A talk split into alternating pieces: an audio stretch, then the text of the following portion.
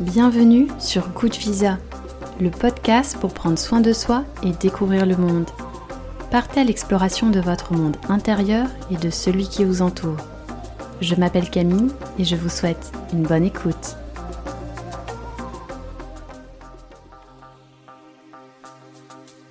Le goût de l'évasion à l'ombre des cerisiers. Dans cet épisode, je reçois Maëlle. Maëlle a 15 ans lorsqu'elle part au Japon pour la première fois dans le cadre d'un échange scolaire. Ce pays du soleil levant est un véritable coup de cœur et ne cesse de la fasciner puisqu'elle y retourne dès que l'occasion se présente. Maëlle va partager avec nous ses découvertes et son admiration pour cette culture, tout en mettant en lumière sa passion pour la gastronomie japonaise. La cuisine a toujours occupé une place de choix dans la vie de Maëlle, notamment à partir du collège où elle se voit confier la gestion des repas familiaux. Loin de considérer cette responsabilité comme une contrainte, Maëlle s'y donne à cœur joie. Aujourd'hui, elle partage ses recettes et sa passion pour la cuisine à travers les réseaux sociaux où le succès est au rendez-vous. Maëlle vous partagera quelques conseils et nous aborderons la sortie de son tout premier livre intitulé Checking avec des recettes pour faire le tour du monde. Bonjour à tous, bonjour à toutes, bonjour Maëlle. Bonjour Camille. Euh, bienvenue sur, euh, sur le podcast et encore merci d'avoir accepté mon, mon, invitation. Donc avant qu'on se lance dans le vif du sujet, est-ce que tu pourrais te présenter en quelques mots pour celles et ceux qui ne te connaissent pas encore? Oui, alors euh, bah, je m'appelle Maëlle. je suis sur les réseaux, alors principalement sur Instagram sur le, sous le nom de Yumi House. Et je fais en fait, je suis créatrice de contenu et je fais des recettes euh, des recettes euh, un peu pour tous les jours, euh, mais c'est vrai que j'en fais pas mal autour bah, des recettes du monde. je fais beaucoup de recettes asiatiques et notamment japonaises parce que bah, gros coup de cœur sur la cuisine et sur le, pays. Donc voilà, hein, je, je, fais des vidéos, je fais des photos, je partage un peu mon quotidien culinaire sur, sur les réseaux. Super. Et donc, comme je l'explique à chaque fois, euh, comment on s'est retrouvé là, c'est assez drôle parce qu'en fait, je, cherchais à faire un épisode sur la cuisine depuis un petit moment. Et euh, j'en ai parlé à hum, un ancien collègue qui est, devenu un ami.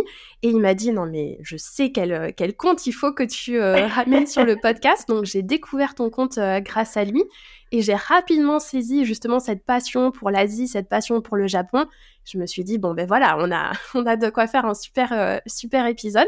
Et donc, j'ai découvert aussi, on va en parler, ton livre de cuisine que tu as sorti récemment. Donc, ça, on, garde ça pour la deuxième partie de, de l'épisode. Et je suis ravie qu'on aborde euh, le Japon, parce que là, on a commencé sur le podcast euh, donc Good Visa, le podcast pour prendre soin de soi et découvrir le monde, à aborder un petit peu plus les pays asiatiques. Donc là, on a le bal est lancé et euh, c'est vrai que je rêve de visiter euh, ce pays un jour. Et je suis très contente aussi d'aborder ce pays parce qu'en fait, une de mes meilleures amies vit au Japon et donc ah, trop bien.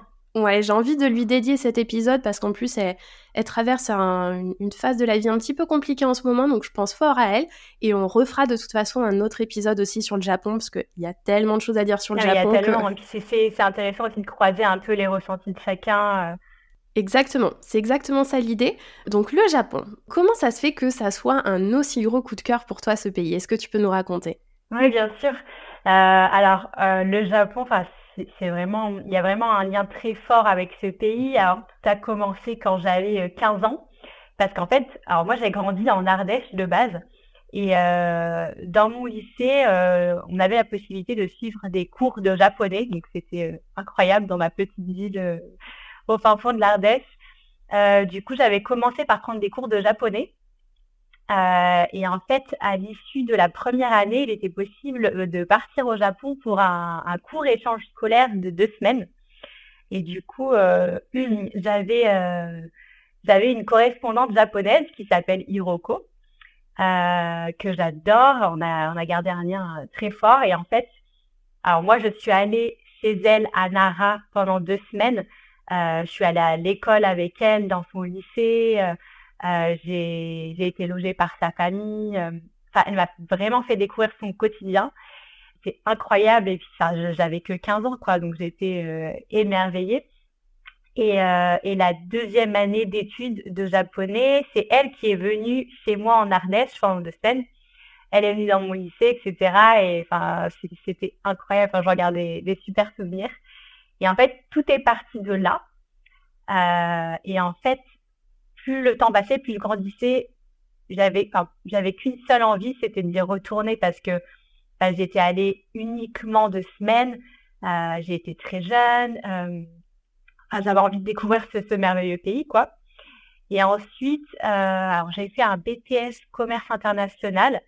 Et à l'issue de la première année, il était possible de faire un, stage de commerce de trois mois.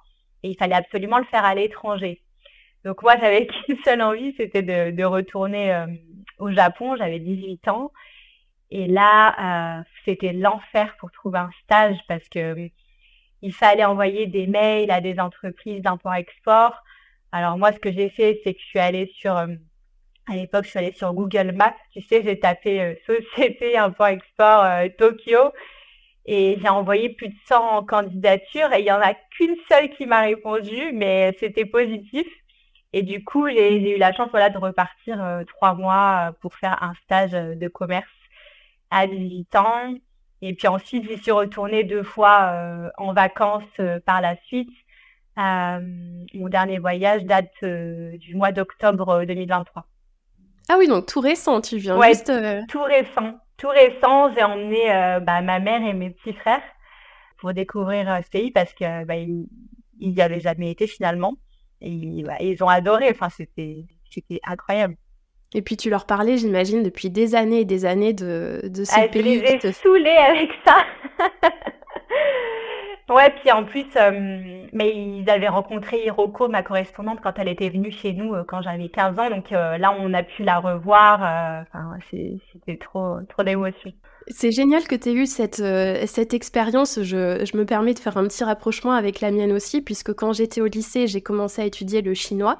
Et j'ai eu la possibilité aussi de faire un échange euh, scolaire, c'était à Singapour, avec une correspondante. Donc j'ai été dans sa famille et elle est venue aussi euh, dans ma famille. Donc je, je trouve ça trop drôle ce petit, euh, ce petit point commun. C'est incroyable parce que c'est tellement rare ce genre de moment et puis tu vis vraiment.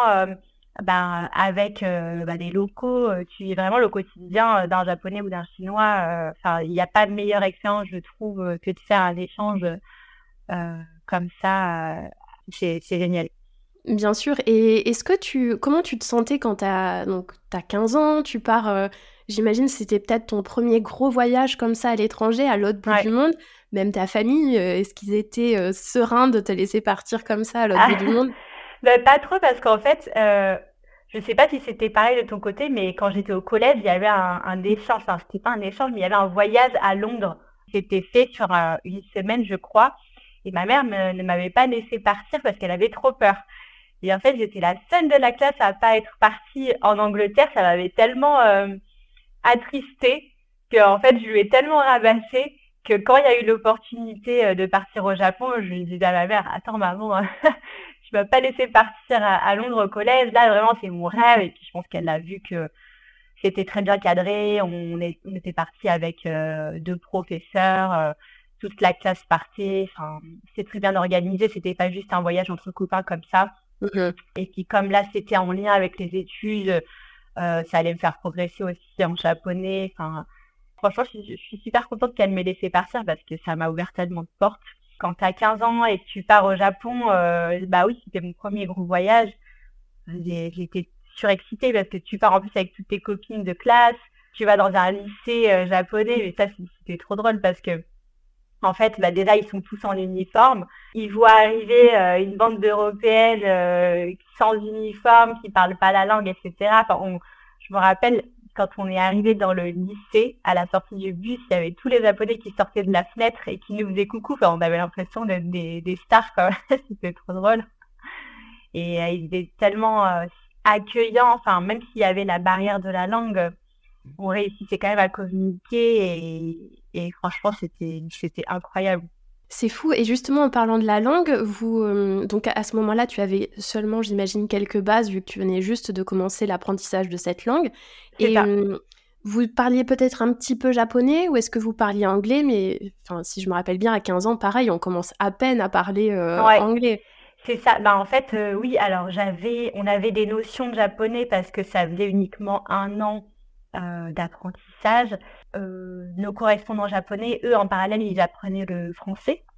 mais pareil, ils avaient des bases ils ne parlaient pas trop anglais, ni, eux ni nous, et on essaie de communiquer avec euh, des petits bouts de français, des petits bouts de, japonais, des petits bouts d'anglais. C'était pas évident, mais on réussissait euh, à se faire comprendre, hein, franchement, euh, même encore aujourd'hui, parce que hum, quand j'y suis retournée là en octobre, euh, bah, j'ai revu ma correspondante euh, Hiroko. Elle parle pas du tout français, enfin elle connaît deux mots. Euh, du coup, on communiquait sur Google Traduction, tu vois, et on a passé toute une journée ensemble comme ça. Ça s'est très bien passé. Génial.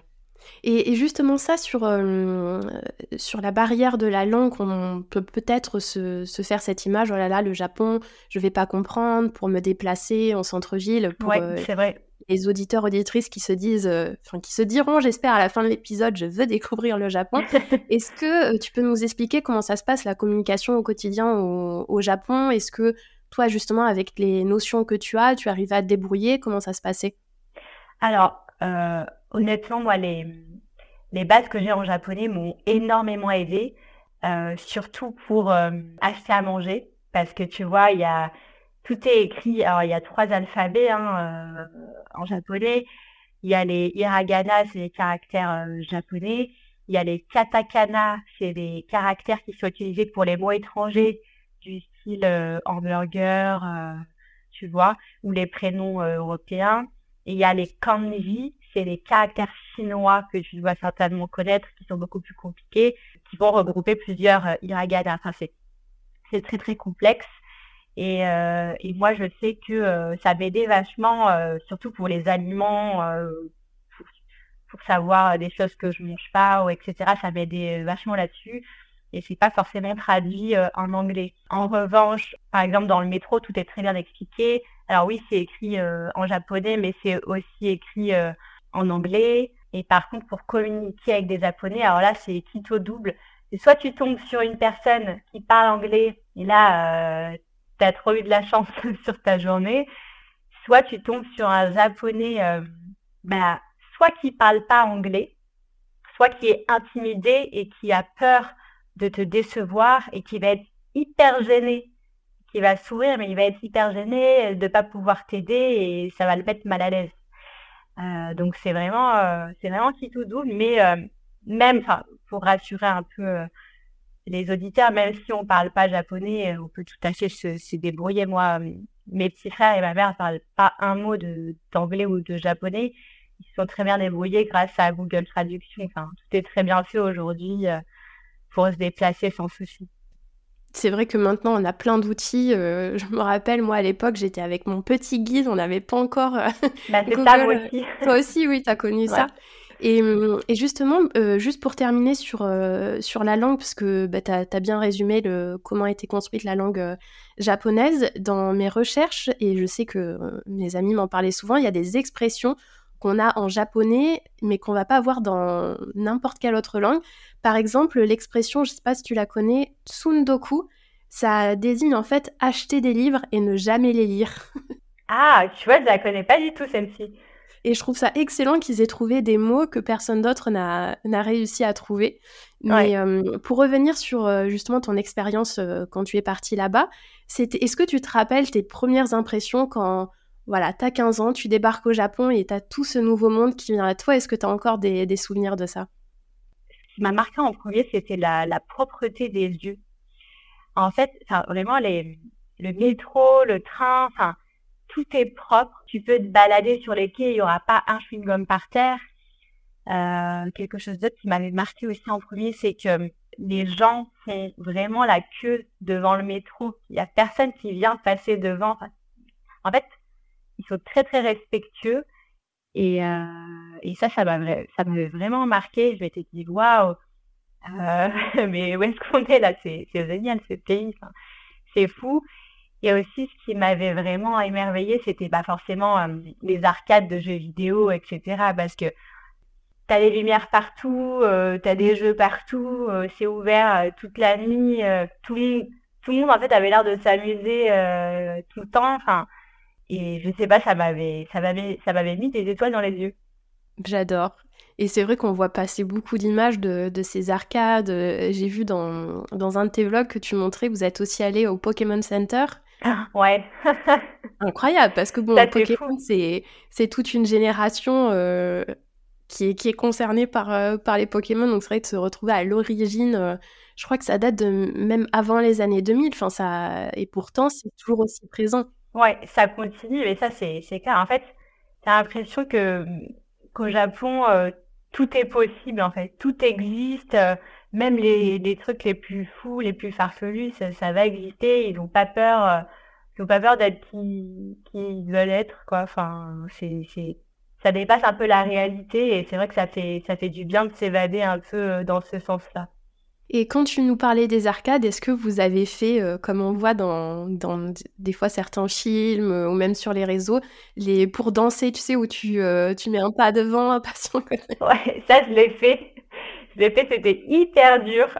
C'est impressionnant parce que enfin, moi, j'y suis allée, j'ai essayé, euh, j'ai fait du mieux que j'ai pu, mais je me suis quand même abusée. T'as des Japonais qui passent toute leur journée et qui sont là, mais avec un niveau, mais c'est impressionnant. Hein. Ça se voit qu'ils y passent vraiment euh, beaucoup de, leur temps perso. Mmh et ça me fait penser aussi, on parle Pokémon, on parle arcade, mais le Japon, on pense aussi au manga.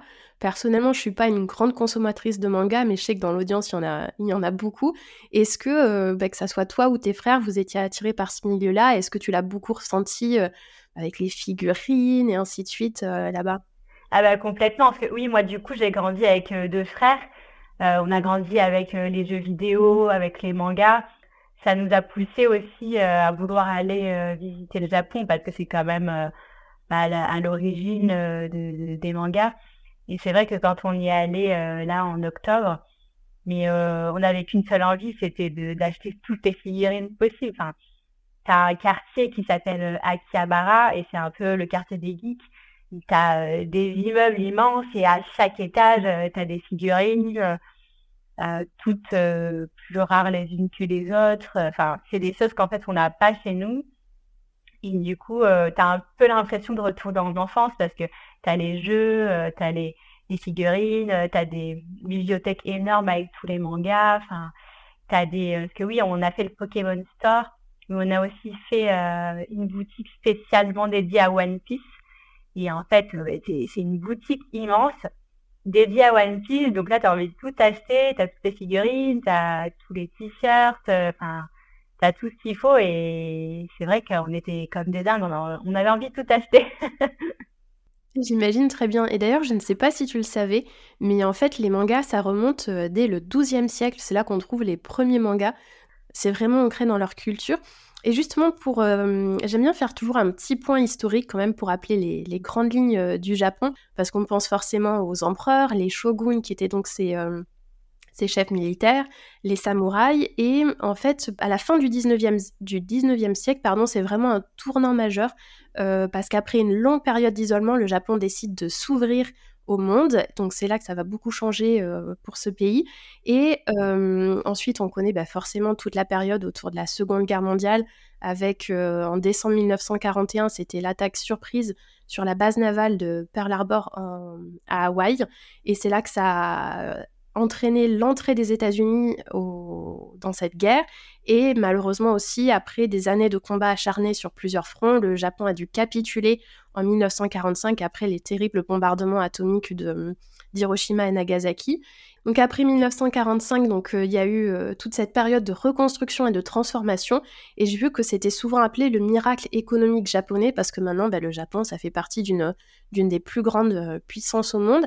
Et est-ce que tu, tu as pu ressentir peut-être cet héritage historique Je sais pas, par exemple, est-ce que tu as été à Hiroshima ou Nagasaki? Est-ce que c'est je sais pas si c'est des villes qui sont très touristiques ou pas, ou est-ce que ils en parlent peut-être de leur histoire ou c'est un peu comme nous en France, on ne parle pas forcément tous les jours de, notre histoire euh, dans le pays?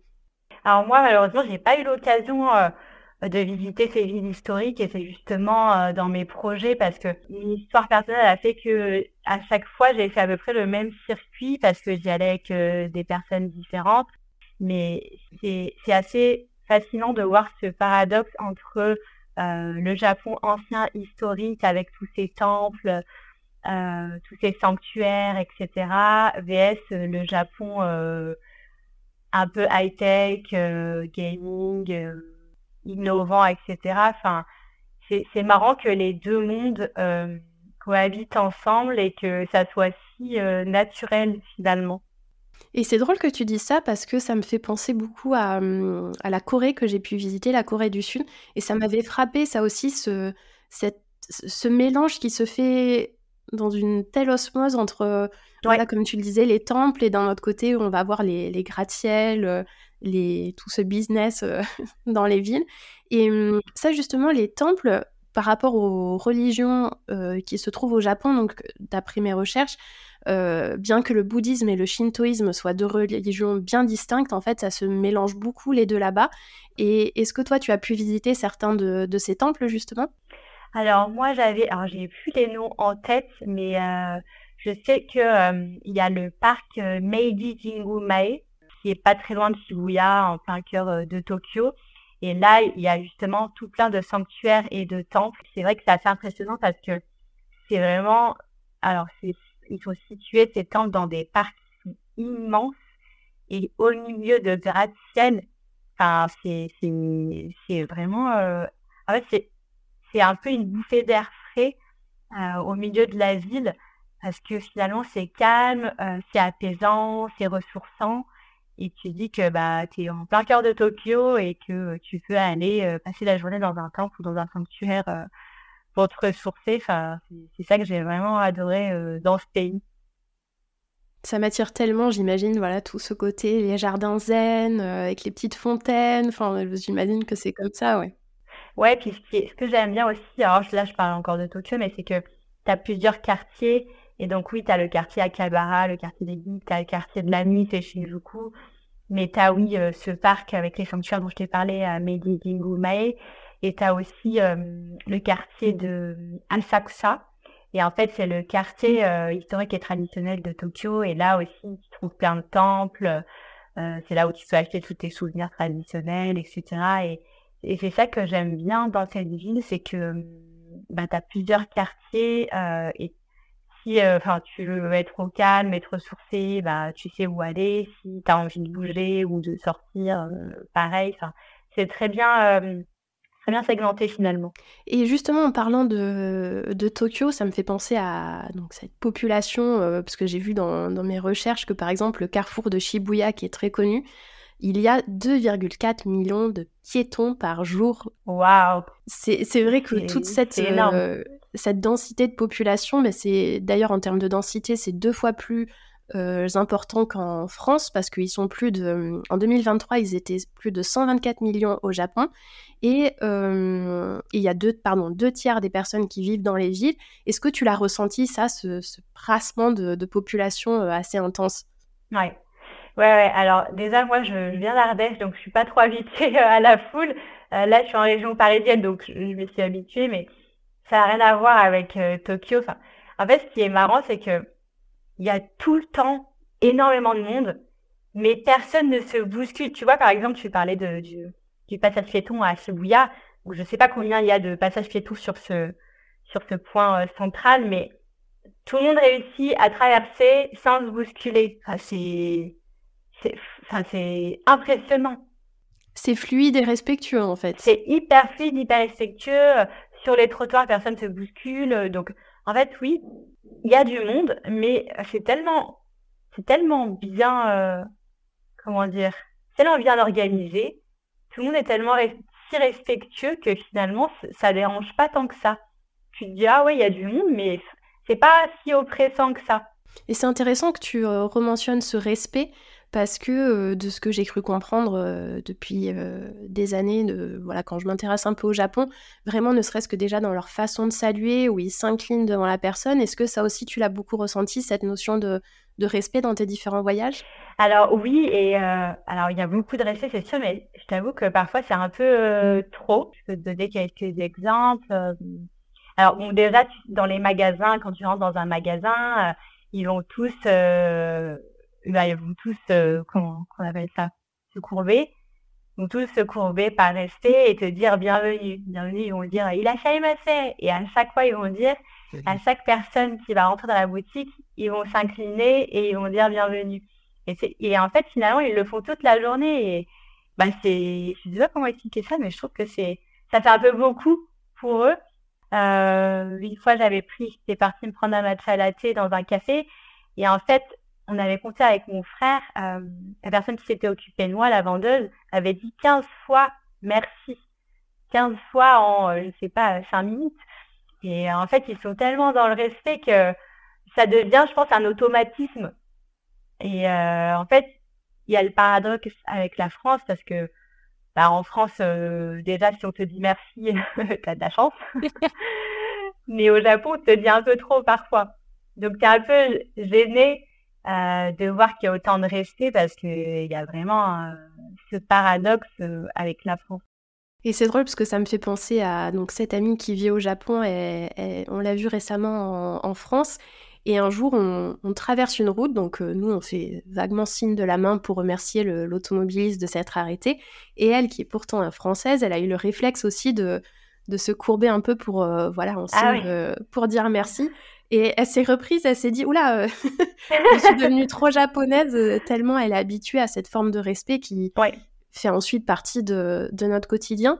Et ça me fait aussi le, lien pour euh, le respect envers les personnes âgées, parce que le Japon, c'est, ils ont le plus haut pourcentage de personnes âgées au monde, avec 29% des habitants qui ont plus de 65 ans. Pour comparatif, en France, on en a que 20%, entre guillemets. Et ce qui m'a choqué dans, dans mes recherches, c'est que j'ai vu que 25% des personnes âgées travaillent encore au Japon.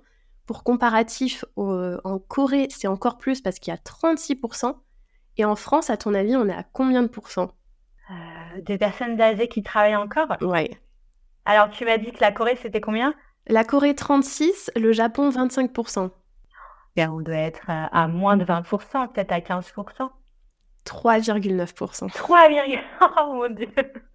Alors, ce podcast n'est pas pour lancer le débat sur la retraite, mais c'est vrai que quand j'ai vu ces données, je me suis dit c'est impressionnant parce qu'en plus, ben, c'est vraiment tout un comment dire, ça devient une problématique en fait le vieillissement de cette population parce qu'il y a un taux de naissance qui est très faible une forte espérance de vie, donc pour tout ce qui va être ben, justement les retraites, dans euh, l'insuffisance de la main-d'œuvre, les problèmes pour les soins médicaux, ça devient vraiment un, challenge et je le mettrai euh, dans, les, infos pour le podcast. J'ai récemment vu un reportage que je te recommande d'ailleurs, ça s'appelle euh, Le péril jeune. C'est Martin Veil qui fait ça. C'est donc ça s'appelle les reportages de Martin Veil. C'est un replay sur, euh, donc je crois que maintenant on appelle ça TF1+. Euh, ça a été diffusé sur TMC et ils en parlent beaucoup justement du vieillissement de cette population. Donc je veux pas trop vous spoiler, mais ça parle justement de voilà, ces personnes âgées qui avaient arrêté de travailler et qui se remettent à travailler parce que euh, elles n'ont pas trop le choix. Et en même temps, certaines ont encore la santé, donc elles se disent bah, pourquoi je vais m'arrêter de travailler J'aime mon travail, tout se passe bien. Et ça crée vraiment voilà des des disparités avec euh, ces jeunes qui justement ont du mal à trouver leur place et le, reportage aborde ça. Et, dernière petite, euh, petite donnée euh, infographique, on va dire, pour les naissances aussi, en France, on a 65% des naissances qui sont faites hors mariage et au Japon, il y a seulement 3% des naissances qui sont hors mariage. Donc c'est vraiment toute une autre mentalité. Et ça, je pense que quand je ferai le, le, deuxième podcast sur le Japon avec mon ami qui qui vit là-bas et pourra rentrer dans les détails de toutes ces différences de mentalité où on est vraiment à, des littéralement aussi à des milliers de kilomètres. Mais euh, je, me permets de rebondir sur le, les personnes âgées justement au Japon qui travaillent pendant longtemps. Alors, bah, il faut savoir que mais c'est pas une surprise. Euh, premièrement, euh, elles ont une très bonne santé parce que bah, l'alimentation japonaise est très saine. en fait, ils ont des rituels qui leur permettent d'avoir une bonne santé. Par exemple, quand moi j'étais en stage de commerce, tous les matins, il y avait 10 minutes d'étirement avant de commencer la journée. En France, on n'a pas ça, tu vois. Euh, ils mangent beaucoup de poissons crus, ils boivent beaucoup de thé.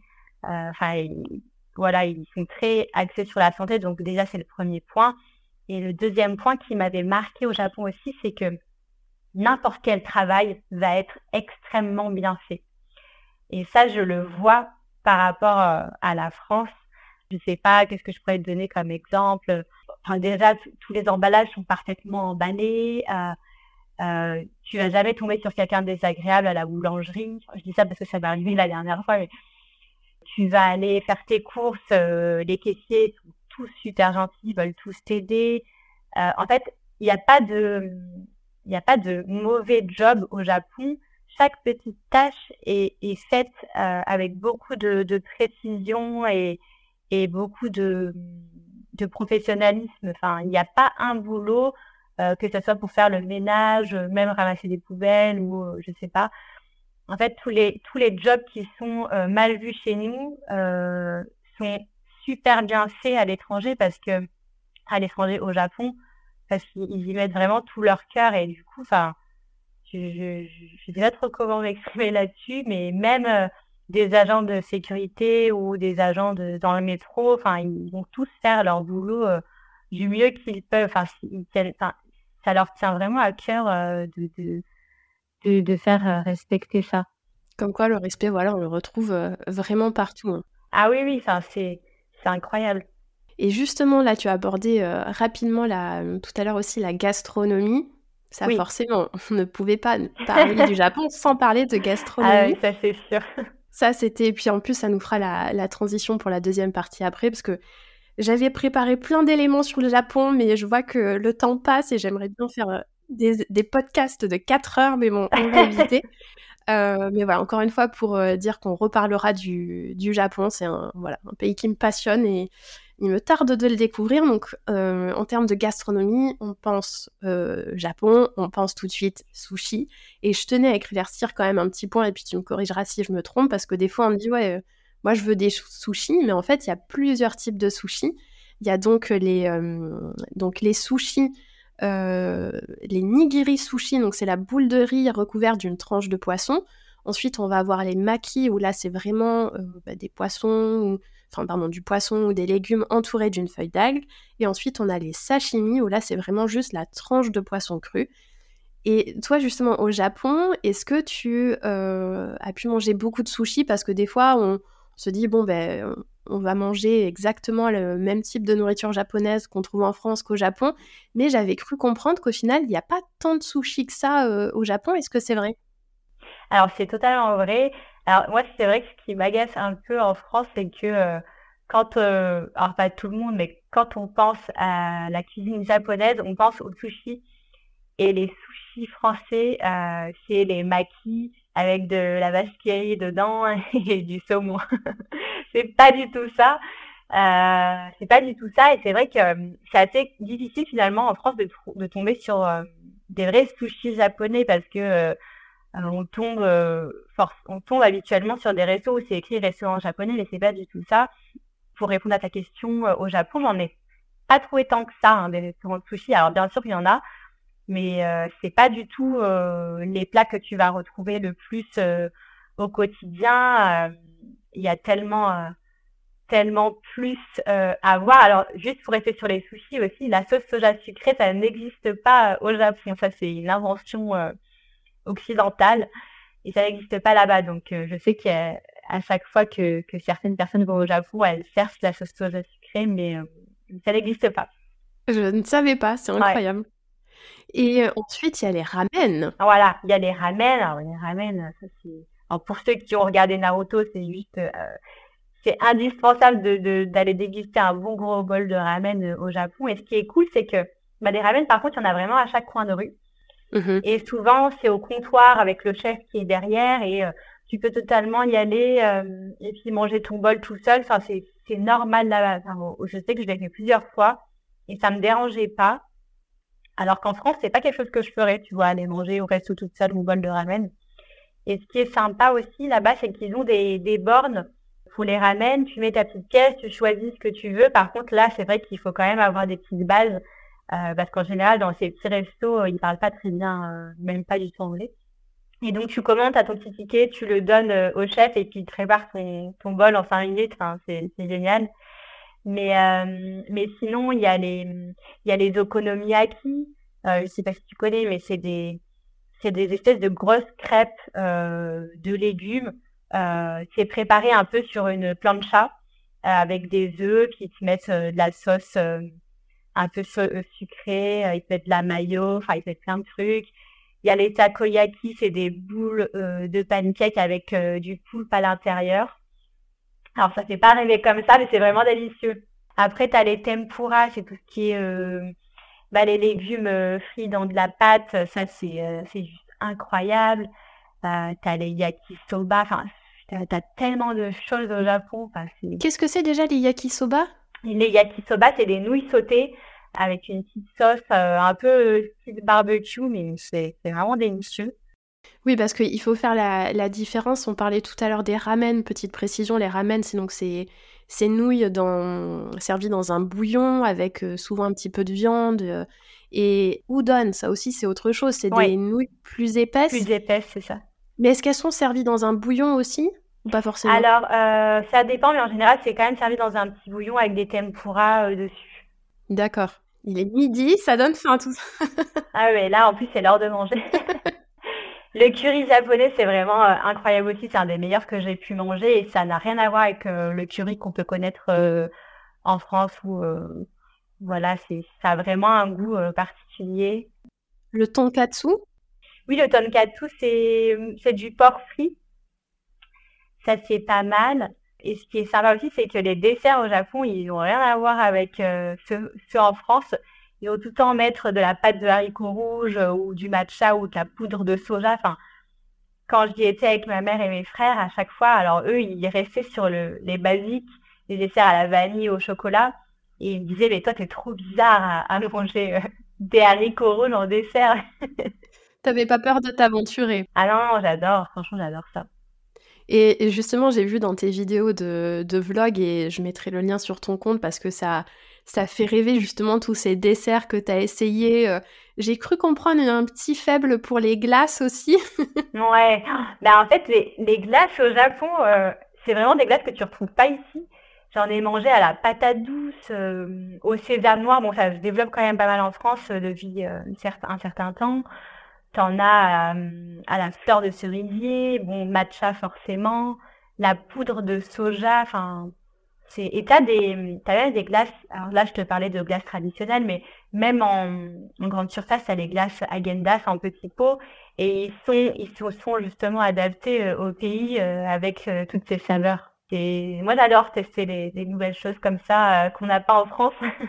C'est sûr que au haricot rouge, je pense qu'il va falloir qu'on attende un petit peu avant d'avoir ça en France. Et tu parlais de matcha pour revenir sur, sur ça. Donc c'est une poudre de thé vert moulu. Donc, c'est originaire du Japon. Il y, avait un peu un débat à un moment si ça venait de Chine ou pas. En fait, le théier a vu le jour en Chine. Et en fait, la plante de thé matcha, elle a été importée au Japon par un maître zen. Donc, je trouvais ça drôle de, retracer l'origine. Et euh, j'ai vu ça dans tes vlogs et même euh, dans des reportages. Le matcha, on le voit partout. Ouais. Bah, c'est vrai que. Alors en France, euh, ça commence à être très très populaire là. Enfin, c'est même, je pense, très populaire. Ça a mis son temps. Mais au Japon, t'as tout au matcha. J'ai visité d'ailleurs une ville au Japon qui s'appelle Uji. Et en fait, c'est la ville originaire du thé matcha. Et là-bas, ce qui m'a, ce qui m'a c'est qu'en fait, tu pouvais même trouver des plats salés au matcha.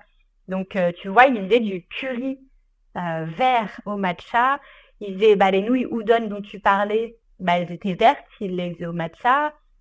Euh, il faisait même de la bière au matcha. Enfin, c'était, trop drôle de voir ça parce qu'on a l'habitude de le voir euh, sous forme de, de, thé ou de dessert, mais pas forcément sous forme euh, bah, de salé. Donc oui, c'est vrai qu'il y en a partout là-bas parce que c'est, c'est le côté bien-être, c'est le côté santé. Oui, parce que c'est, plein de bienfaits pour la santé, c'est antioxydant. Enfin, là aussi, on pourrait faire un podcast, je pense, là-dessus. Mais si toi, tu devais garder ton plat préféré du Japon, ça serait lequel? Ah là, c'est une question euh, difficile. Je dirais euh, un bon bouillon de udon avec des tempura de crevettes. Mais parfait Hyper réconfortant, c'est simple. Et justement, nous voilà prêtes à partir sur la deuxième partie du podcast avec donc la cuisine, vu qu'on est en plein dedans avec tous ces plats japonais. Donc tu nous l'expliquais au début, donc toi tu fais des, recettes sur Instagram, tu es créatrice de contenu là-dessus. Est-ce que tu peux un petit peu nous expliquer comment t'en es arrivé là? On parlera bien sûr après de ton livre, mais qu'est-ce qui t'a poussé à te lancer sur les réseaux pour partager tes recettes? Bien sûr, alors euh, en fait, avant de commencer mon premier boulot, j'avais deux semaines de battement où je m'ennuyais un petit peu. Et en fait, j'ai des copines qui me demandaient euh, régulièrement des idées de repas parce qu'elles en avaient marre de manger toujours la même chose. Et donc moi, je leur donnais des, listes euh, par message, voilà, tu peux faire ça, ça, ça, ça. Et en fait, je me suis dit, bon, je vais prendre en photo les assiettes que je me fais tout simplement tous les soirs. Comme ça, elles vont toutes aller voir sur une seule page et j'aurai pas à leur envoyer euh, des messages à chacune. Et donc j'ai commencé par juste prendre en photo bah, les plats ou les petits déj que je faisais euh, et euh, je postais euh, au quotidien et en fait bah, sur Instagram. Hein. et du coup, je commençais à avoir des questions, je commençais à avoir des abonnés, donc j'y répondais, j'étais trop contente. Et puis ensuite, bah, j'avais des demandes, ah, t'as pas une idée pour une recette avec des champignons ou quelque chose comme ça. Et du coup, ça me plaisait de d'innover un peu, de varier mes repas, de les partager, d'avoir des retours, d'améliorer mes, mes, recettes, etc. Et en fait, j'ai continué tout simplement. Et finalement, ça s'est développé en activité, chose assez incroyable. Et du coup, j'ai continué depuis. Et là, ça fait, euh, ça fait bien quatre ans que j'ai ce compte. Donc euh, voilà, c'est ça, ça a démarré comme ça. C'est fou. Et est-ce que tu t'es rapidement rendu compte de de l'engouement, euh, parce que ça t'a explosé, là, tu as des, centaines de, milliers de followers. Enfin, Est-ce que c'est arrivé d'un coup, ça s'est construit progressivement et ça ça t'a pas fait bizarre justement de que ça prenne tant d'ampleur? Ben, Alors au début, euh, ça a augmenté progressivement parce que je postais tous les jours. Et à l'époque, c'était le format photo uniquement. Ensuite, il y a les vidéos IGTV qui sont arrivées, puis les réels. Et en fait, les réels, c'est vraiment puissant parce que euh, ça touche beaucoup plus de monde. Et en fait, euh, j'avais fait une vidéo, alors je sais plus c'était laquelle, il me semble que c'était un fondant au chocolat cœur coulant pistache, c'est bien gourmand, qui avait fait plus d'un million de vues à l'époque et ça avait, ça m'avait rapporté euh, pas mal d'abonnés. Et du coup, ça s'est fait assez progressivement, mais c'est vrai que ça augmente constamment. Et, et là, j'ai une base qui est plutôt solide. Et c'est vrai qu'au début, ça fait bizarre parce que t'as de plus en plus de monde, t'as de plus en plus de questions et, et tu peux pas répondre à tout le monde. Et du coup, euh, bah c'est, c'est, tu dis ah c'est dommage, t'aimerais bien répondre à tout le monde et essayer de satisfaire tous les besoins, mais tu veux pas forcément. Et euh, mais en fait c'est que c'est que du bonheur parce que en fait euh, mes abonnés c'est des, des amoureux de cuisine comme moi et on partage la même passion et on se donne des petits tips et c'est juste génial. Enfin, moi j'adore. Et depuis le début, tu, as fait ça à temps plein du coup? Alors pas du tout. Alors moi j'ai toujours gardé mon boulot à côté. Parce que moi j'ai fait euh, des études achats internationaux, donc dans les achats. Et je travaille dans une direction informatique euh, en tant qu'acheteuse. Et ça c'est mon boulot à temps plein, du lundi au vendredi. Et à côté de ça, donc euh, les week-ends, je tourne mes vidéos parce que bah il y a la lumière du jour et j'ai plus de temps. je les édite le soir, je les monte le soir, etc. Et c'est vrai que j'ai gardé cette base à côté parce que les réseaux c'est trop cool et je pourrais, euh, je pourrais vraiment en vivre. Mais euh, déjà c'est éphémère, on ne sait pas demain euh, comment ça peut se passer. Donc je préfère quand même garder ma petite base à côté. Et j'ai surtout pas envie d'être contrainte à accepter des collaborations pour payer mon loyer, tu vois, par exemple. Chose que je comprendrais, hein, des personnes qui ont que ça mais voilà, moi au moins j'ai cette liberté d'accepter ce que je veux, de, de, vivre de ça à côté. Mais voilà, je suis pas dépendante euh, des réseaux et ça me va très bien comme ça, même si ça demande beaucoup de travail et d'investissement euh, sur mon temps perso. À qui le dis-tu? Et hum, donc tu en parles dans le début de, ton livre, ta relation avec la cuisine, comment ça s'est construit. Est-ce que tu peux nous parler un petit peu de, ton parcours, comment est née cette passion? Ouais, bien sûr. Ben, en fait, ça s'est fait euh, tout naturellement. Euh, alors moi, j'ai grandi avec euh, une maman seule et deux petits frères. Et en fait, ma maman travaillait beaucoup justement pour subvenir à nos besoins. Elle n'était pas souvent là. Et moi, euh, après l'école, euh, bah, je m'occupais euh, de faire à manger, de faire les courses, de faire les plannings des repas, etc. Du coup, en fait, bah, j'ai commencé super tôt. Enfin, en sixième, je faisais déjà à manger. Il fallait que quand ma mère rentre, tout soit prêt et, et qu'elle n'ait pas cette charge supplémentaire. Et en fait, du coup, voilà, ça s'est fait naturellement. J'ai toujours cuisiné. Ensuite, au lycée, je n'allais pas forcément à la cantine parce que bah déjà c'est un budget et puis ensuite euh, c'est pas toujours bon, on va pas se, on va pas se mentir. Du coup j'ai toujours euh, préparé mes repas à l'avance, j'ai toujours organisé mes petits tupperwares, etc. Et euh, du coup oui ça s'est fait naturellement, donc euh, j'ai toujours cuisiné. Même là aujourd'hui quand je vais au bureau, je vais pas à la cantine. je me prépare mes petits tupperwares et, et je suis tellement contente de manger les yakisoba plutôt que euh, ce qu'il y a à la cantine. Mmh donc voilà. J'adore. Et hum, comment tu choisis tes recettes sur les réseaux sociaux? Est-ce que tu, tu te bases sur euh, tes plats préférés ou justement, euh, par exemple, si pour le travail tu t'es préparé tel plat, tu te dis ah ben tiens, je vais filmer ça, je le posterai après. Comment tu t'organises dans toutes ces recettes? Eh ben en fait, alors déjà je, je cuisine beaucoup de mes plats préférés. Ensuite, je fais beaucoup euh, avec les retours que mes abonnés me font sur euh, les réseaux. Euh, parfois, on me fait des petites, suggestions ou, ou, je sais que, par exemple, je sais pas, moi j'adore le poulet teriyaki. je sais que j'ai quand même pas mal d'abonnés qui sont végétariens. je vais essayer d'adapter la recette aussi aux végétariens et du coup, je vais faire des petits tests comme ça. Après, mes voyages m'ont beaucoup inspiré. Euh, quand j'étais au Japon, dès que je goûtais un plat, je, en fait, j'ai une liste sur mon iPhone qui est euh, comme ça. et dès que je goûte un truc, je me dis ah mais trop bien, il faut que je le refasse à la maison et euh, je peux peut-être changer ça ou ça. Ensuite, tu l'adaptes avec les légumes de saison ou, quoi. Et les restos que je fais à Paris aussi m'inspirent énormément parce que dès que je vois une présentation, un plat, une carte, quelque chose qui sort un peu de l'ordinaire, je me le note, j'essaye chez moi et ensuite euh, ça part en vidéo euh, si c'est réussi. Et qu'est-ce qui marche le mieux justement sur, euh, dans tes recettes? Tu expliquais, c'est surtout les vidéos où les gens vont s'inspirer de la recette et la reproduire direct en live ou voilà, est-ce qu'il y a quelque chose qui marche plus qu'autre chose? Je pense que tout ce qui est asiatique, ça marche vachement mieux, ouais. Parce qu'en fait, c'est des plats que tu peux retrouver soit si tu voyages, soit au restaurant, mais c'est pas donné.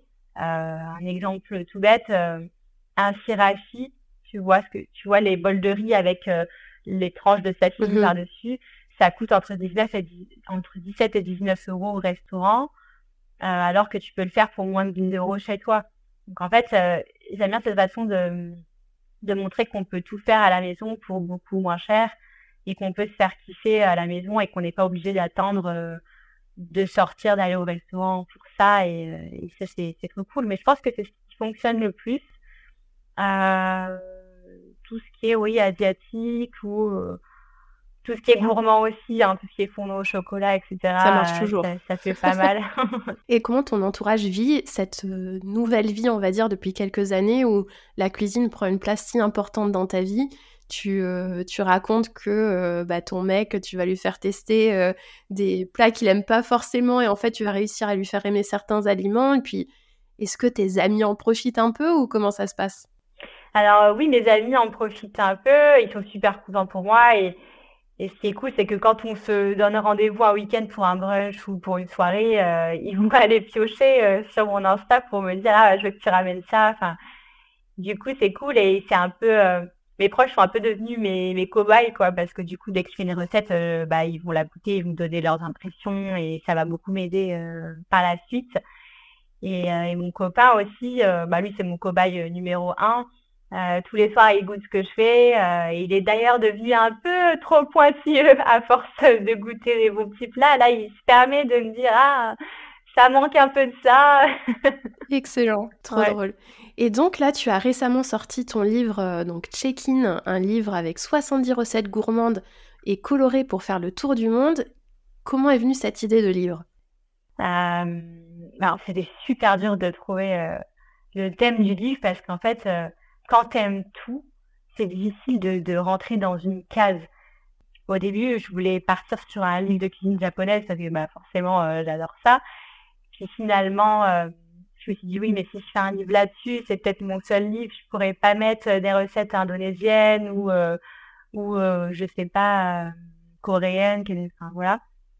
Et du coup, je me suis dit bon ben j'adore voyager, j'adore découvrir des nouvelles saveurs, j'adore aussi fusionner plusieurs cultures entre elles. Et du coup, c'est pour ça que je suis partie sur un livre plus ouvert sur la cuisine du monde, euh, pour pas mettre de barrière sur un repas et pour vraiment bah, laisser libre euh, à ma créativité et pas me bloquer sur, euh, sur un plat. Donc euh, ça s'est fait comme ça. Et j'ai même du coup pu faire des recettes un peu fusion. je pense, j'ai fait des, des arancini, donc italiens, kimchi, mozzarella, donc fusion Corée du Sud, Italie. Du coup, voilà, j'ai pu un peu mixer des, des pays, des saveurs, et c'est ça qui était trop cool. Et effectivement, quand j'ai feuilleté ton livre, on voit des recettes de Nouvelle-Zélande, Tahiti, Italie, Sénégal, Chine, Algérie, Indonésie, Liban, Vietnam. C'est juste incroyable. Et histoire de donner un petit peu envie euh, à l'audience, moi par exemple, les recettes que je me suis notées en top priorité à tester, les mochis glacés, euh, le poulet massa du Sénégal, les boulettes de semoule, tu expliques que c'est le plat réconfortant de, ton enfance. Euh, aussi donc le kimchi rice, le poulet saté, des boulettes de lentilles façon curry de poulet et rougaille tomate. Et sachant qu'on a fait un épisode sur l'île de la Réunion, je peux te dire que ça me fait encore plus envie. Il y a aussi le, ben, suite à l'épisode sur le Vietnam, on parlait beaucoup de boboon et de pho. Tu as aussi euh, glissé des ah, recettes dedans euh, également, les galettes de courgettes grecques. Ça aussi, ça a l'air fantastique. Ah ouais, ça c'est trop bien. Et euh, les crêpes fourrées turques, les chips de banane plantain. Enfin, en fait, j'ai commencé à me dresser une liste et je me suis dit, mais c'est tout le livre. en fait, donc c'est vrai que c'est génial cette fusion euh, que tu apportes aussi. Et hum, pourquoi tu t'es dit, tiens, je vais. Enfin, comment ça se fait que tu t'es dit, je vais, je vais lancer un livre de recettes? C'est venu assez spontanément? Comment ça se construit en fait tout ça? Alors, pas du tout. alors moi, je me suis jamais dit, tiens, je vais faire un livre de recettes. En fait, je me permettais même pas d'y rêver parce que pour moi, j'étais pas légitime euh, de, de, faire une propre ligne de recettes et je savais pas comment ça, ça pouvait se lancer, qui fallait contacter. Et euh, pour moi, ça représentait un budget énorme que j'avais pas forcément. Donc, je m'étais jamais vraiment posé la question. À mes débuts sur Insta, j'avais fait un e-book euh, en PDF et ça m'avait pris énormément de temps. Du coup, en fait, j'avais été contactée par plusieurs maisons d'édition, euh, dont euh, A7. Euh, et en fait, c'est eux qui m'ont proposé le projet. Et du coup, en fait, comment ça se construit Déjà, tu choisis ta maison d'édition en fonction de, des propositions que tu as. ensuite, il faut déterminer le thème. Ça, c'était super compliqué. Ensuite, il faut établir un sommaire. Et là, c'est encore plus compliqué parce que pour te dire, le sommaire que j'avais envoyé à A7, il y avait plus de 150 euh, recettes. Et ils m'ont dit, oula, calme-toi. On ne peut pas faire autant de pages, donc euh, il va falloir que tu rédiges. Donc moi, j'avais rédigé peut-être euh, à 100 recettes et ensuite, c'est ma chef de projet qui a fait le choix parce que c'était impossible pour moi de, de, choisir. Il y, a, des plats que je n'ai pas pu mettre et je suis trop dégoûtée, mais bon, ça fera peut-être l'objet d'un deuxième livre plus tard. Hein. Et donc ensuite, voilà, tu as ton sommaire euh, à faire. Une fois qu'il est validé par les équipes d'achète, euh, moi, je suis passée à la rédaction. Donc là, c'est la partie la plus longue parce que, en fait, il faut se mettre à la place euh, de quelqu'un qui va cuisiner et qui n'a aucune base. et il faut que ça soit très clair, très bien, très bien expliqué. C'est vraiment pas évident. Par exemple, je sais pas, les temps de cuisson, etc., ça peut varier, donc je les notais pas forcément, mais là, il fallait vraiment bien préciser euh, si c'est à feu doux, à feu fort, euh, la durée. Euh. Et ensuite, j'ai eu une équipe avec une photographe culinaire qui s'appelle Anne Bergeron et une styliste culinaire qui s'appelle Ada Desanel. Et ensuite, on s'est retrouvés dans un studio pendant huit jours et on a cuisiné neuf recettes par jour. C'était super intense. Et en fait, moi, j'ai cuisiné avec ma styliste culinaire, donc Ada Desanel, et il y avait Anne Bergeron à côté qui prenait en photo dès que c'était prêt. C'était ouais, super intense. Euh, on a beaucoup trop mangé cette semaine-là. J'allais dire, mais qu'est-ce que vous avez fait de tous ces plats? Est-ce que tu ramenais les Tupperware à ta famille le soir Bah ouais. Bah, le midi, on mangeait, euh, on en mangeait une partie, puis le soir, chacun ramenait à ses proches. Euh, donc, il n'y a pas eu de gaspillage et euh, ça nous a permis justement de voir s'il y avait des recettes à adapter, si c'était vraiment réussi, s'il fallait changer des temps de cuisson ou quoi. Donc, bah, c'était une super expérience. Franchement, je, je suis trop éclatée sur cette semaine. Enfin, c'était génial. Et ensuite, bah, tout part tout part à l'imprimerie et puis ensuite le moment où sort le livre, le meilleur moment, un an après. Et, ouais, je suis super contente euh, du rendu du coup. Mais effectivement, ça a l'air de représenter un travail euh, immense. Je pense à hum, une amie qui s'appelle Lily Barbery, qui a sorti un livre il y a quelques années qui s'appelle Pimp My Breakfast, où elle sort des, recettes euh, de voilà des pour le breakfast, pour le petit déjeuner. Et elle expliquait qu'elle aimerait bien refaire un livre, mais c'est tellement de travail qu'elle a dit non, ça représente vraiment beaucoup trop de travail. Bah, je comprends vraiment parce que moi, c'est exactement ce que je me dis. Je me dis, waouh, j'aimerais trop faire une deuxième partie parce que bah, il y a plein de recettes que j'aimerais rajouter. Puis euh, nos goûts, ils évoluent aussi avec le temps. Euh, mais ça demande tellement de boulot. Enfin, chez, chez... il faut, il faut avoir de l'énergie. Il faut, il faut aimer ça parce que c'est, c'est un travail euh, immense. Bien sûr. Et je, suis super contente de, du résultat. Donc, si c'était à refaire, je le referais. Mais j'en ferai pas non plus j'en ferai pas toute une collection non plus. et ce que j'aime beaucoup aussi, tu en parles euh, dans l'introduction et même dans, dans, les remerciements, et tu en as parlé un petit peu aussi sur les réseaux, que tu étais hyper émue parce que, euh, donc par, par, rapport à ton parcours, tu as été beaucoup influencée par la culture de ta maman, la culture de, de ta grand-mère aussi. Et il y a une magnifique photo à la fin du livre où vous vous serrez dans les bras euh, toutes les trois. J'étais trop émue quand, quand j'ai lu ça parce que on, comprend bien que voilà, c'est tout un héritage culturel aussi, et c'était très important pour toi de, le mettre en avant aussi. Ouais, c'est vrai.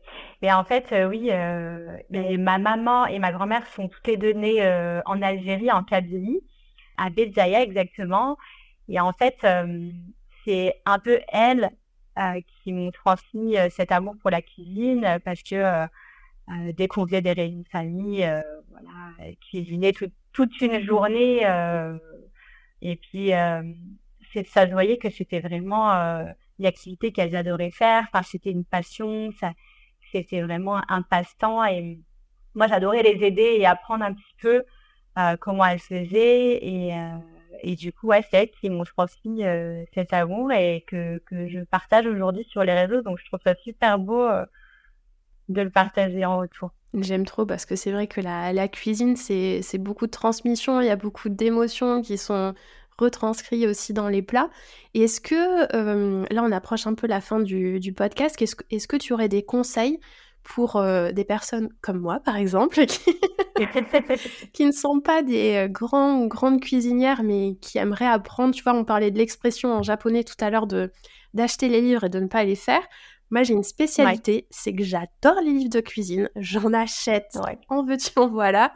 Et j'ai toujours du mal à me mettre vraiment euh, à l'attaque, mais c'est vrai que le, bah, le tien, ne, ne, serait-ce que par toutes ces recettes asiatiques, ça me, j'ai vraiment envie de tester aussi ce côté fusion. Est-ce que tu aurais des conseils pour des gens qui voilà, ont envie de se mettre euh, à cuisiner, mais n'ont pas forcément des talents innés, si je puis dire?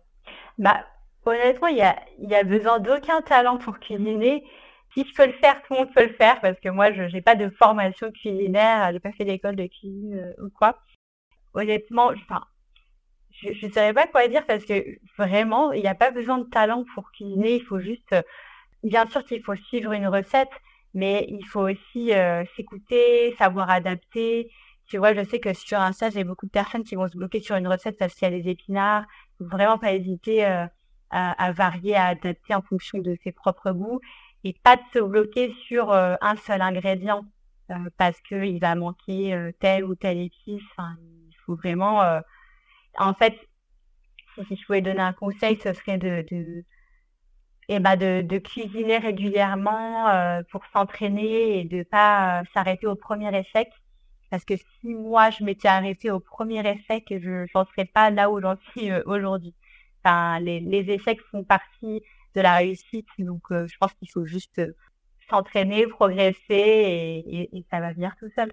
C'est une très bonne chose que tu dis, ne, ne pas s'arrêter aux, échecs, parce que c'est vrai que moi, des fois, je vais me lancer dans un plat, je tombe sur un gros fail et ça va me couper l'envie de cuisiner pendant plusieurs jours. Donc, bah, c'est ça.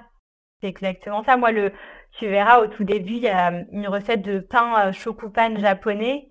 J'ai, l'ai raté, enfin, cette recette, je l'ai ratée au moins huit fois avant d'avoir la bonne recette parce qu'elle gonflait pas, parce que la levure prenait pas, parce qu'il fait trop froid chez moi ou parce que j'avais mis trop de sel. Enfin, euh, et puis à force de persévérance, finalement, on, peut tout faire. C'est une très bonne, euh, très bonne inspiration et j'aime bien aussi ce que tu dis sur le fait de ne pas s'arrêter sur un ingrédient. Moi, des fois, je vais ouvrir un livre de recettes, je vais voir que euh, il me manque deux trois ingrédients, je vais laisser tomber. Mais non, comme tu dis, au final, on peut s'inspirer, euh, remplacer par d'autres ingrédients et pas se laisser euh, arrêter par ça. Et je sais pas ce que tu en penses, mais moi, ce qui me booste un petit peu aussi des fois à cuisiner, outre le fait de bah, faire partager ça à ses amis, à sa famille, parce que des fois, tu cuisines pendant des heures et quand tu vois que ça disparaît en quelques secondes, c'est un petit peu frustrant. Mais ce qui, ce qui m'anime pas mal aussi, c'est un peu de faire des challenges entre amis. Euh, bah, justement, le collègue qui, qui m'a recommandé ton compte, je pense que c'était pendant la période Covid, il y avait euh, une semaine où chacun s'envoyait, OK, quelle recette on a testé, s'envoyait les photos. Est-ce que tu as ça aussi euh, parmi tes abonnés où les gens se, se lancent des challenges pour reproduire ta recette, ils vont peut-être t'envoyer des photos derrière et ainsi de suite? Ouais. Alors moi, ce que oui, ce que j'adore sur Insta, c'est qu'effectivement, dès que je sors une recette, euh, les abonnés qui l'ont testé m'envoient une photo et ça, j'adore parce que ça me fait trop plaisir ça arrive aussi euh, que les abonnés réussissent mieux mes propres recettes que moi. Parfois, c'est plus joli, etc. Donc, je les félicite. Et puis, en, revanche, il y a aussi euh, bah, le contraire qui se produit, c'est-à-dire une personne qui va rater une recette et ça, ça va me faire trop mal au cœur et je vais essayer de comprendre pourquoi. Et puis, la plupart du temps, c'est parce que il y a eu un temps de cuisson plus long, moins long, pas la même taille de, de ou de, de plat, tu vois. Enfin, du coup, on s'aide à progresser mutuellement et ça, c'est trop cool, je trouve. Trop bien. Et comment tu envisages la suite? Donc là, tu nous parlais peut-être un, autre livre par la suite. Est-ce que des fois, tu as envie de peut-être faire des, formations professionnelles euh, dans la gastronomie? Comment tu envisages euh, la suite? C'est vrai que c'est une bonne question. Alors oui, j'adorerais faire un CAP boulangerie. Parce que, alors moi, je j'adore tout faire. J'ai aucun frein euh, sur tout type de cuisine, même les plus compliqués. Mais tout ce qui est boulangerie, je trouve ça tellement technique que j'ai besoin d'apprendre euh, juste pour moi-même, pour, euh, pour mon propre challenge. Tu vois, la pâte feuilletée, les croissants, j'adorais savoir les faire. Et j'aimerais bien me former là-dessus. Après, c'est juste à titre personnel. Hein. Mais sinon, sur le long terme, c'est vrai que j'adorerais ouvrir un café brunch euh, alors, il n'y a rien qui est fait encore, mais je sais que c'est dans un coin de ma tête depuis euh, des années. justement, euh, c'est un peu les voyages qui m'ont poussé sur cette lancée. parce qu'à chaque fois que tu vas à l'étranger, tu vois des super cafés brunch, un peu cosy, mm-hmm. un peu esthétique, avec des, avec des plats de dingue. donc ça, j'aimerais beaucoup lancer un projet comme ça plus tard. Trop bien. C'est tout ce que je te souhaite et je suis sûre qu'il y aurait de, de quoi se, régaler. Et pour terminer, est-ce que tu, euh, tu as peut-être des chefs qui t'inspirent ou euh, est-ce que tu suis un peu les actualités quand il y a par exemple Top Chef ou euh, des grands cuisiniers? Est-ce que y a, tu as des idoles ou pas forcément? Honnêtement, pas forcément. J'ai pas vraiment d'idoles, mais je sais que ce qui m'inspire principalement, c'est vraiment les restos. Vraiment, c'est de, de, voir que tel chef euh, a pu euh, ajouter tel ingrédient dans un plat ou qu'il l'a présenté d'une certaine manière. Euh, c'est vraiment plutôt les voyages et les restos, mais je t'avoue qu'il n'y a pas vraiment un chef en particulier qui va m'inspirer au quotidien. Oui, comme tu le disais, c'est le, fil conducteur, ça reste vraiment aussi les voyages, cette découverte, cette fusion. Et c'est pour ça que j'étais aussi tellement contente qu'on fasse cet épisode ensemble parce qu'on a vraiment le, le lien entre les deux, entre cette inspiration du Japon et puis euh, ce qu'on retrouve dans, dans tes recettes aussi. Si Question piège, si tu devais garder une seule recette... Voilà, une seule recette de mon livre. Ouais. Euh, bah, alors, je dirais que ce, serait les lasban, c'est les boulettes de semoule de ma grand-mère, parce que ça, c'est vraiment bah, le plat de mon enfance. Euh, et c'est aussi un plat qu'elle nous faisait tout le temps quand on était petits et que je n'avais jamais appris à faire par moi-même parce que je me disais, bah, de toute façon, dès que je vais aller voir ma grand-mère, elle va me le faire, donc j'ai pas besoin de savoir le faire. Jusqu'au jour où je me suis dit, ah, ma grand-mère sera peut-être pas toujours là, ce serait bien aussi qu'elle m'apprenne à le faire, qu'on ait aussi ce moment privilégié toutes les deux, et puis qu'elle puisse voilà, continuer à exister à travers ce plat. Et du coup, bah, j'ai appris à le faire et, et c'est vrai que bah, c'est ma plus grande fierté parce que pour moi, c'était un plat irréalisable alors qu'en fait, c'est tout simple. et elle était d'accord surtout de le partager avec toi. Ah bah bien sûr, elle était d'accord, elle est trop mignonne ma petite mémé. Oh, trop chou. Et dis-moi, euh, là on est encore un petit peu dans la période hivernale, enfin peut-être que des gens écouteront le, podcast plus tard. Est-ce que tu as en tête, tu as hum, partagé sur les réseaux une recette euh, d'un petit boost immunitaire que tu te fais euh, régulièrement? Est-ce que tu pourrais partager la recette avec nous? Oui, c'est vrai que avez partagé un, bah, tu sais, le shot, un shot de gingembre. Alors du coup, euh, c'est euh, une grosse racine de gingembre avec du citron, du miel, euh, un peu de curcuma et une pincée de poivre. Et en fait, je m'en fais toute une bouteille et tous les matins, je me bois un petit shot. Alors ça brûle vraiment toute ta gorge, hein, ça arrache.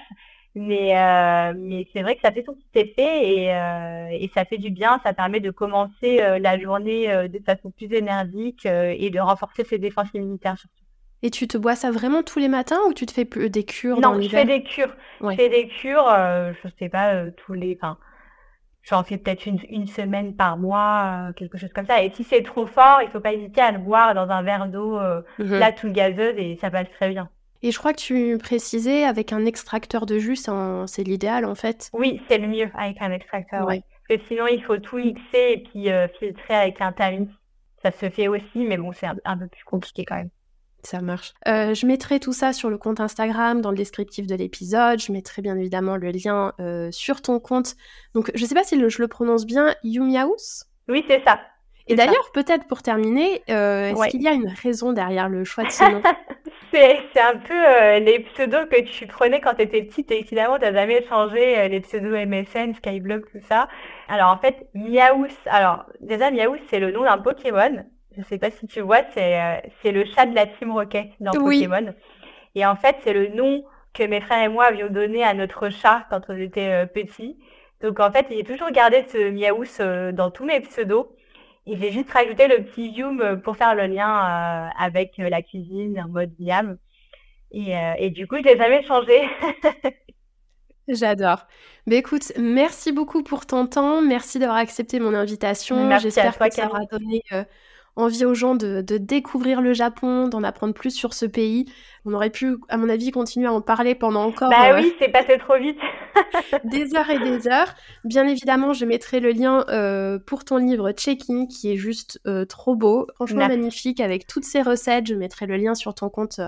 Euh, Instagram et plein de bonnes choses pour la suite. Et puis, j'ai envie de dire bon appétit à tous. bah, merci Camille, c'était super. À bientôt. À bientôt.